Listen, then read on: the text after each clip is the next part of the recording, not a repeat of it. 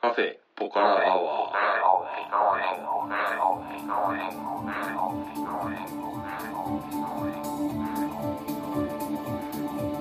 カフェポカラアワーこの番組は群馬県内某所にあるカフェポカラを舞台に私店主のたけしと常連客哲司さんのお送りする番組です哲司さん今日よろしくお願いしまはいす、お願いします。はい。えー、っとですね今回はですね、前回に引き続き、うんあの初心者のためのあのブラックミュージック講座、まあ、番外編という、あの第2回をお送りしたいと思うんですが、はいその前にですね、あの先日行われた、あの前橋弁天通りクラフトマーケットのあ、散々コマーシャルしましたもんはい、ね。番組でも散々あの宣伝させていただいてですね、はいあのそのまま知らんぷりというのもなんだなと思いま して、うんあのちょっとした報告というか、はいあのつつがなく 終了いたしましてそうですね。はいまあ大したトラブルもなく。あートラブルなくてよかったですそうですね。うんどうでした、たけしさん。えーとですね、あのーまあ去年の4月に第1回をやったわけじゃないですか、うんで去年の秋に第2回をやって、はいうんで今年第3回目で、うんあのーそのまあえー、となんていうんですかねイベントの運営的なことでは、うんあのーすごく進歩してきてるなっていうふう にうんうん思いました。そうですね。はい、確かにね。うん。あとはちょっと定着した感もありそうまですすよね、はいね。、あまたやるんだっていうふうに、うん。あの言ってくれる人が結構いまして、うん。であのこのままこの調子でね、うんあの定着していってくれればいいなと思ってそうですはいね。はい、であのこうこっちの開催側としてはうん。あのいろいろとあの毎回試行錯誤でう、ん。であの今回すごくあの良かったなと思ったのは、うんあのバンドの演奏をお願いしたじゃないですあかー。なるほどな。はいはい。あのまあ、10時から始まってうん5時に終わるわけですけどうも、ん。その中で、うんあのお昼過ぎの2時から3時の1時間うん。あのバンドの演奏をお願いして、うんそれがねすごくね、うんあのなんていうのかなイベントのいいアクセントになった感じがして、そうであすね。の僕はすごく良かったんですよね。うんであのば来ていただいたバンドの人たちも、うんあのすごく楽しい演奏をしてくれて、でお客さんもわーって集まってきうて、ん。でバンドの周りにこうちょっと人垣みたいのができて、うんすごく俺はいい雰囲気で。うん。あの僕ちょうどね出店が ねバンドのステージのあ目の真ん前だったんですよそうでしたね。はい、だからねすごく楽しくて、うあのすごい良かったと思います、ん、はい確かにね健太郎さんの SMP っていうことですよね、はいはいうん、カホンとギターとえーシンセサイザーとえートトロロンンボボーンーンあとコーラス、あコーラスですね、うんはいっていう編成でね、はい、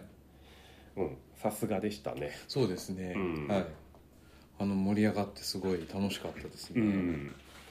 僕もね甥、っ子が来てたんで、はい甥っ子連れて、はいうん、見に行ったんですけど、なんか子供たちがね前で踊り出したりとかしてね、そうだあのねねすごいいい光景だったんですよはそうだねい、はいうんそういうの見てるとなんか僕も楽しくなっちゃって あのヤジを飛ばしてみたりとかう いろいろしてみたんですけど、うん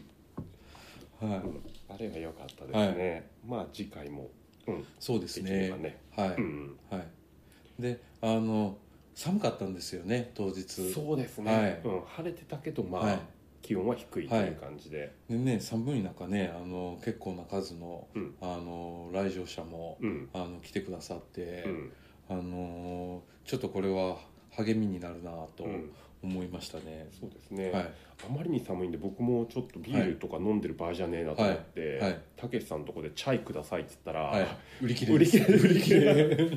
いや僕あの出店を月に何回かやってるじゃないですか、はいあのチャイが売り切れたのっうんて初めてです、うんはい確かにね、はいうん、あったかいもの飲みたい感じでしたよね、はいはいでまあ出店の場合はそのなんていうんですかね僕は原液って呼んでますけど、うんあの牛乳を混ぜる前のうん状態にまでした、うんあのチャイの原液をですね、うん持って行って、うんうんでその場で牛乳とミックスして、うんもう一回沸かすんですけれども、うんあの原液も牛乳も、うん両方ともなくなるってうんいうおーもうこれ以 上はどうにもできないっていう状態にまであーなるほどですねで多分ね30杯ぐらい売れたと思い ますよそれは素晴らしい、はいあの時間でねあの時間でうんはいそんだけ出てれば、寒かったんですよねうんもうちょい持っていくべきでしたねそうですねでねあと添加物のたけしさんこれ知らないと思うんですけれども、はい食品添加物の会でお便りをくれたはいじいさんが、はいえっと、来てたんですよあそうなんですかはいほーでたけしさんとこのカレーロール、はいうん、買って食べてましたああそうですか紹介すればよかったんだけどね僕もバタバタしてたんで、はいはいうん、すいませんで しまた、あ当日はね僕も哲司さんも相当忙しいですから ねそうだねはい非常に疲れましたよね疲れました えーと実は僕あの日、うん出店が2日連続の2日目だったんですよはい、クラフトマーケットの前日もあの近くの島でうん出店に行ってまして、うんで2日やってで次の日の月曜日はお店の営業だったんですよ、うん、で朝もう起きた時から、んこれはやばいなと思ってて これこれ今日臨時休業にすべきだったなと思ってなんかそのなんていうのかな精神的に疲れたとかそういうんじゃなくて、うんもう物理的に体が疲れてました ねでしょうはね、あの出店ってなんであんなに疲れるんでしょうね疲れますねうんはい特にね、はいなんかキャンプイベントみたいなもので、はいまったりそんなにガツガツ商売しなくても、はいただ外にいるだけで疲れますもんね疲れますねうんはいいや本当俺あの日休みにしとけばよかったなと思いましたねいや哲也さんも次の日結構疲労残りました、残りましたねあうんまあ精神的な疲れもあるけど、あとはは子供ーはいがいっぱいいて、はいはい子供と遊んだの がねなんか疲労の原因じゃないかと思ってまして、子供って基本的に100%の力でぶつかってくるじゃないですかそうだねその子供の100%を受け止め続けると、うん結構疲れますよ疲れねますね、うん、いやー体バキバキでした、うんそんなかこんなでですね分あの弁天クラフトマーケットを無事に終了いたしましてそうですねあ、はいそうだ僕もあのたくさんの方があのうちの商品買っていただいて、本当にありがとうございました、ご来場の皆さん本当にありがとうございました、あのまた秋に弁天クラフトマーケット開催されると思いますんでこの番組でも告知をすると思いますがですその際はまたよろしくお願いいたしますいまあさあそんな感じであの、今日の本題の「ブラックミュージック番外編」ということで、はい第1回目の時に、うんなんか話が横道にそれすぎてちょっとしか紹介しなかったんですけどもあのまたちょっと哲司さんの最近あの発掘というか、うん あの聞いているあのアーティストをちょっと23お伺いしたいなと思うんですわかがりましたそしたら、はいまあ要はロバート・グラスパーから始まった僕の、はいブラックミュージックの実習なんですけれども、ロバート・グラスパーのエクスペリメントの方が好はいきな人は、はいテイラー・マクファーリンというアーティストがほ結構いいんじゃないかなと思ってほえーっとこの人はね僕は友達から教えてもらって、うはい結構ねビームスレコードとかああいうおしゃれなところでプッシュされてた感じなんですよね。でで2014年におーはいえーっと発売されたはいえーっとこれはアーリーレイザーかなアーリーでいい、はいあアーリーレイザーかライザーか、うん、っはいていうアルバムですね、この人もえーっとまあプロデューサー的な感覚がすごくううん強い人でいいろんなミュージシャン呼んではいやる感じですあね、ーただはいグラスパーに比べるとその、はいなんて言うんだろうなフィジカルというかなんていうの演奏技術っていうのかな、はいうん、ミュージシャンとしての力量としてはまあちょっと劣る感じなんですが、うんまあそれを補うセンスというか、ううんんっていう感じで、えーっとねこの「アーリー・レイザー」の6曲目にはい「オーレディ・ゼア」っていう曲がありまして、はいこれには、えー、とグラスパーもピアノで参加したり、うんうんうん他にもサンダー・キャット、はいえーマーカス・キルモアほあうたりが参加してたりとかして、はいうん、やっぱりなんだかんだでつながってるんですよねうこんの辺のアーティストってうんうん。うんこのアルバムね、うん、とかなりおしゃれな感じはなんで。うんあ、あ今度貸してくださいあ、わかりました、はいこれはデータで持ってますんで、はい貸します。へえうんあとこのテイラー・マクファーリンのうん一個上に書いてあうるん。 「フライング・ロータス」っあ、フライングロータス。て僕名前だけ知ってるんですけどあ、音は知らないですか。音聞いたことないんあですよ本当ですか、はいフライングロータスね。フライングロータスは、はいあれですよね。ジョン・コルトレーンのはいまた追いなんですよね。はああそうなんだうんへえフライングロータスの、はいじいちゃんの兄弟がコルトレーンコルトレレーンなんですよ。よまあそういへうーサラブレッド的な感じで、フラやっぱりあれですかちょっとジャズっぽい感じなんですかいや音はね全然ジャズじゃないですね。ほむしろうはいブラックな感じもそれほどないしあクーラブミュージックよりでああかなりアバンギャルドなへえ感じですねうーんと近くはないけどちょっと簡単に言うと FX ツインはいをからテクノをちょっと弾いてもらってほうあ、うんそういうノリなんですねそうですねあーあーすちょっと気になりますねあーじゃあこ何枚かれははいあるんではい持ってきますよ、はいうん、フライングロータス僕はね個人的にちょっとアバンギャルドすぎるのと、はいちょっと音が硬すぎちてちょっと聞いてると疲れちゃうんであまりちょっとあれですかうんポストロックにも通じるような感じですかそのトータスとあかーいや、ああいう感じではない、うんもうちょっとねはいうん硬、くて尖ってますね、うおーんへえちょっと聞いてみたいなこれ、うんはいフライングロータスねいいいんですけどね、はいちょっとびっちりはまる感じでは僕個人的にはないですえーっとアルバム的には、はいえーっとコスモなんて読むんだこれ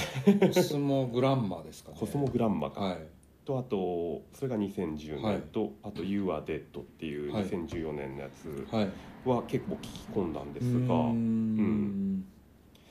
ちょっとまだ、うんまあ、人によってはこれ多分すごい好きだと思うんですけどね、うん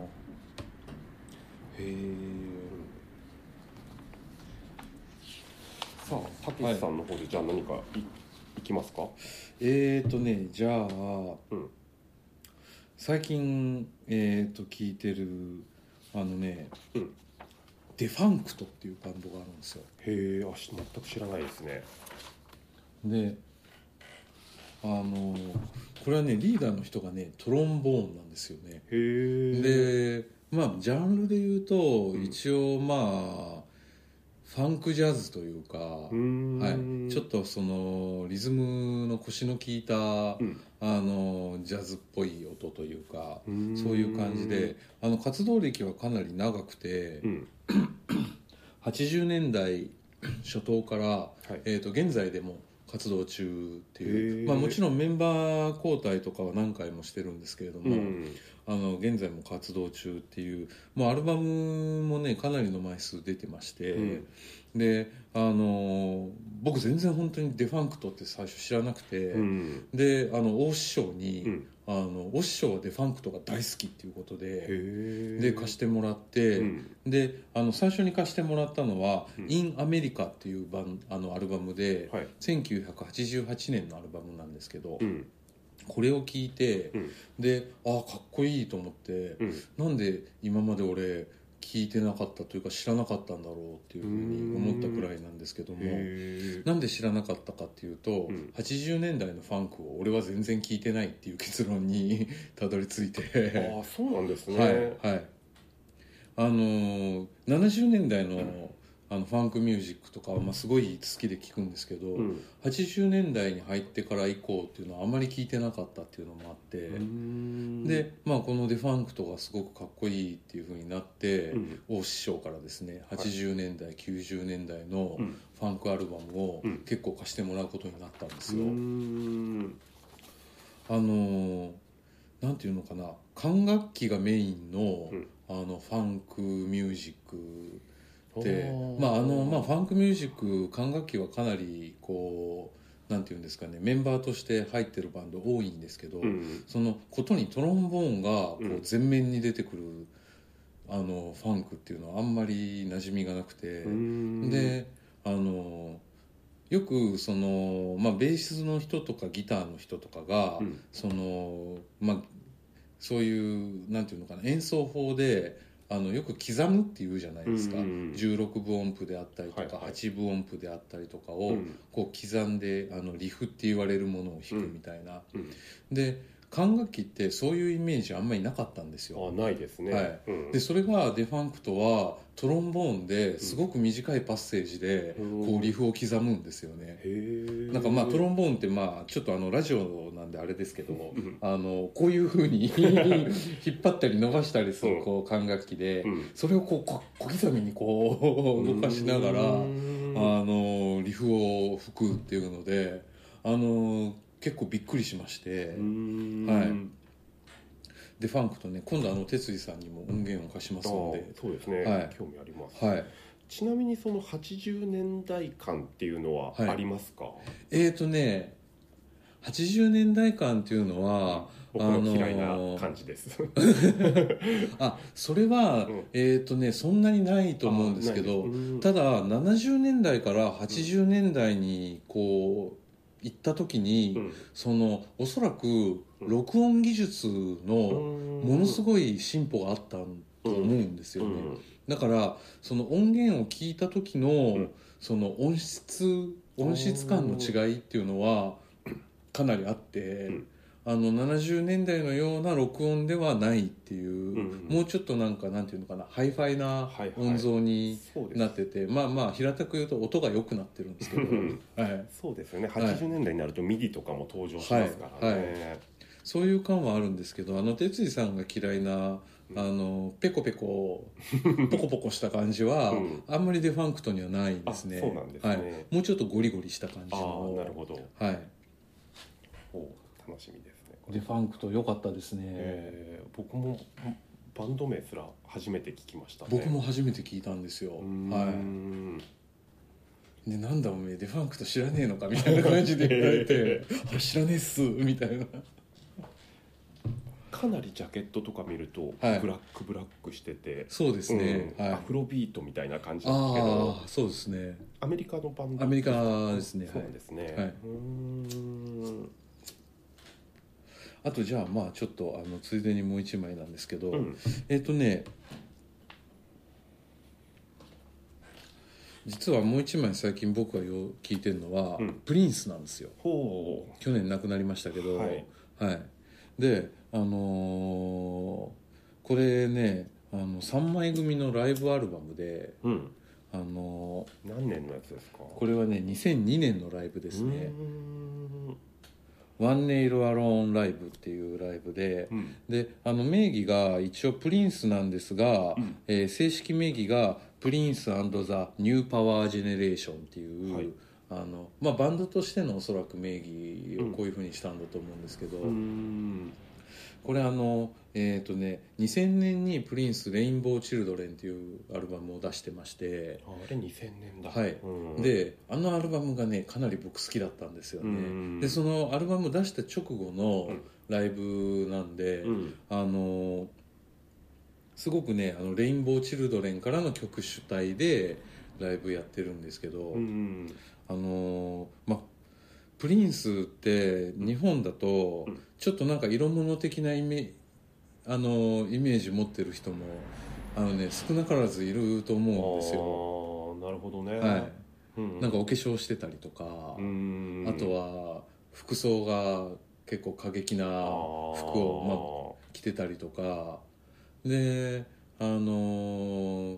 ちょっとねあんまり正当には評価されてない感じがして、まあそうですね、はいはい、ただあの僕のまあまあ本当に個人的な意見ですけど、うんプリンスあの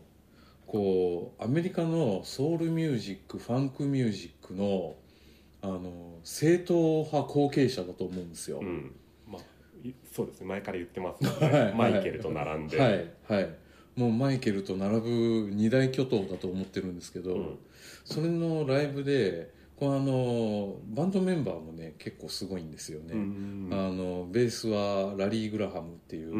んまあ、スライザ・ファミリー・ストーングラハム・セントラル・ステーション俺がチョッパーベースを発明したんだって言ってるおじおじいちゃんですけども、 はいその人がベースを弾いてたりとか、あとあのキャンディー・ダルファーっていううん女性アルトサックス奏者がゲストで来てたりとか、うんあのすごいねあの多彩なゲストがこのライブにやってきてて。うんであのーすごくねあの楽しめるアルバムなんですようね、んたけしさんから見はたプリンスの一番の魅力ってどこですか、えーとね僕から見たプリンスの一番の魅力は作曲能力の高さですねあなるほどはいアイデアの豊富さというあーか量も半端じゃないですもんね量半端じゃないですね、うんはい、そして結構見落とされがちなのは、うんプリンスってギターも弾くんですけど、そうですよはいね、、プリンスのギターかっこいいんですよ、うんわかります、はい、だからなんかね知らない人が聞くと「えこのギタープリンスが弾いてんの?」みたういなん感じで言う人もいるんですけど、うんプリンスはギターかっこいいっす、そうですね、はい過小評価されてますけどねされてますギタリねストとしてもすごいですすよねごいと思います、うんはいあとはなんかそのリスペクトのされ方もその本国でのあーだからプリンスのためにいろんなミュージシャンが集まってきてくれたりとか、うんあとあのー実はプリンスマイルス・デイビスの復活にも絡んでるんですようんマイルスのあの自伝とかを読むと、うんいやプリンスがややろうって言ったからカムバックする気になったんだよみあたいなーそうなんです、ね、そういう記述もあったりとかしてへで、まあ、そのマイルスの自伝の中でも、うんその次の世代を背負って立つのはおそらくプリンスだと思うみたいなーうんことを言われてたりとか。うんあのプリンスもう僕わりかしプリンスのこと好きになったのはもうほんと最近というかここ10年くらいなんですが、うんあのーすごく聞くたびに深いですねプリンスうん声がねなんかちょっとねなよっとしててああーのうーんなんていうのかなまあエロチックでもあるんですよね、そうはいですねそんな感じでちょっとあの最初から拒絶する人もうん結構いるんじゃないかなと思って、うんうん、もうちょっと評価されてもいいのになまあもちろんアメリカではすごい評価されてますけど、うんそうですはね、いうんはいさっきの声がなよっとしてるみたいなところで言うと、はいたけしさんからいろいろブラックミュージック聞かせてもらって、はいあのなんだろうな、まあ、ブラックミュージックに限らずなんですけれども、俺すげえだろうみたいなはいはいミュージシャンってやっぱりいるじゃないですか、はいはいはいそれがはい音に現れてると、はい僕すごく苦手なんですよああはあだからはいヒップホップ全般割とそういうノリじゃないですか、ああーはいはいはいだから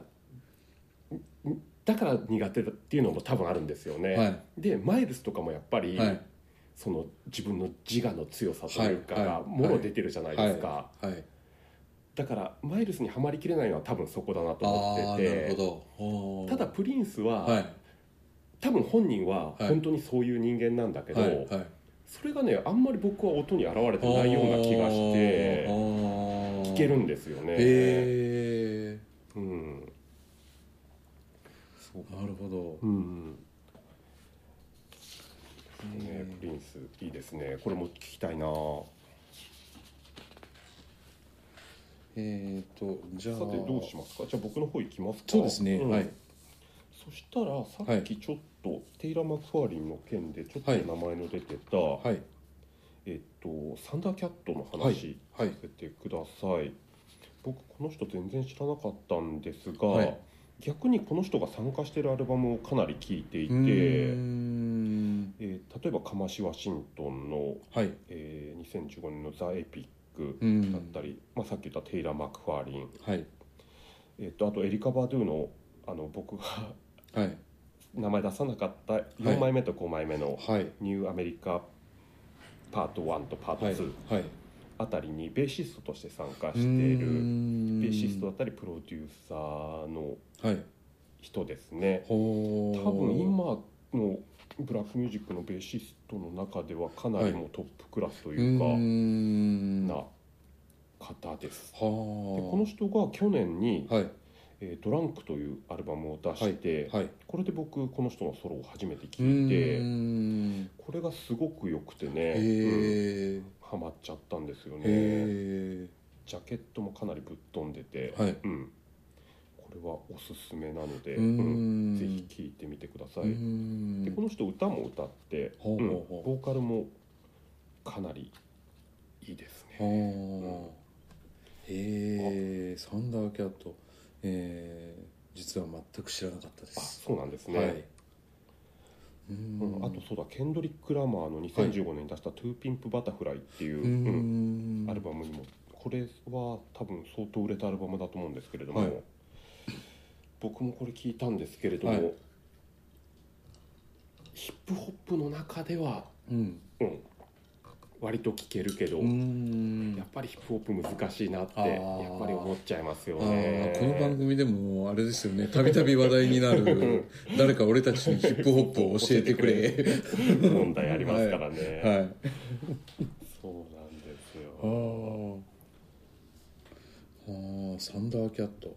うーうんぜひぜひこれも、はいうん、はかましワシントンたけしさん聞きますいやあの聞いたことないあです聞いたことないですか、はいかましワシントンはサックスプレイヤーでいいのかなおーうんはいで結構なんなんて言うんだろうあのアップルミュージックで、はいえーっと自分のライブラリーがあって、はいあとはこう探す見つけるみたいなのがあって、それとは別に「4U」っていうのがあるんですよ、ほーそこの「4U を」はいに行くと、はいまあ自分がだからその iTunes で聞いたものの中はいはいはからい勝手にプレイリストを作ってくれたりとか、はいはいあとはあなたにおすすめのはいアーティスあト、ーリコメンドしてくれるそうそうそうおーでその中に、えっと例えばなんだろうえーロバート・グラスパーをよく聞くあなたにおすすめのアーティストみたいなのとかはい出てきてて、はいで特に聞くものがない時とか、はそれを流しっぱなしにするはいんですよね。はいで仕事しながら流はいしてて、まあその中で気になる音っはいてはい当然あるじゃないですか、いはいでパッとパソコン見ると、はいそれがかましワシントンっていうことがすごく多いんですよへえでまあそんなきっかけで聞き始めたんですけれども、おーうん、この人はねなんて言えばいいんだろうななんか僕みたいなちょっと音楽偏差値が低い人にもはい分かりやすいはいジャズというか、ほうーんうん、あざといぐらい、ううーんんうん、わ分かりやすい感じですねなんかロバート・グラスパーとはまた別のベクトルでなんか、うおーん、今のジャズを、ほうう、んほうほ更新してってるような人なのかなと僕は勝手に思ってるんですけれどもお、うん、うほうああじゃあちょっとこれもぜひ後で聞かせてほしいですねそうですね好き嫌いは分かれると思うんですけれども、はいうんうん、いやーなんかこんだけこう自分で探求していただけるとな ると師匠の僕としても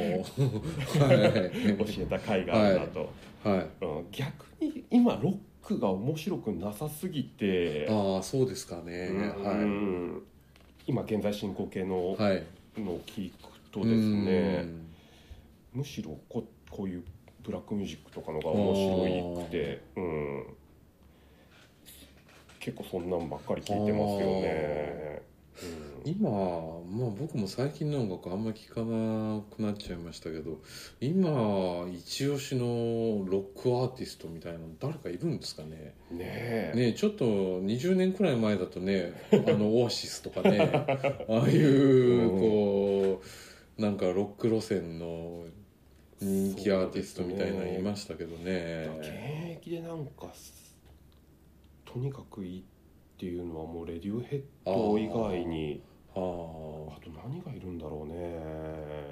あ REM とか REM 最近アルバム出してるんですかね REM どうなんでしょうね、はいなんか聞いたような気もするけど、は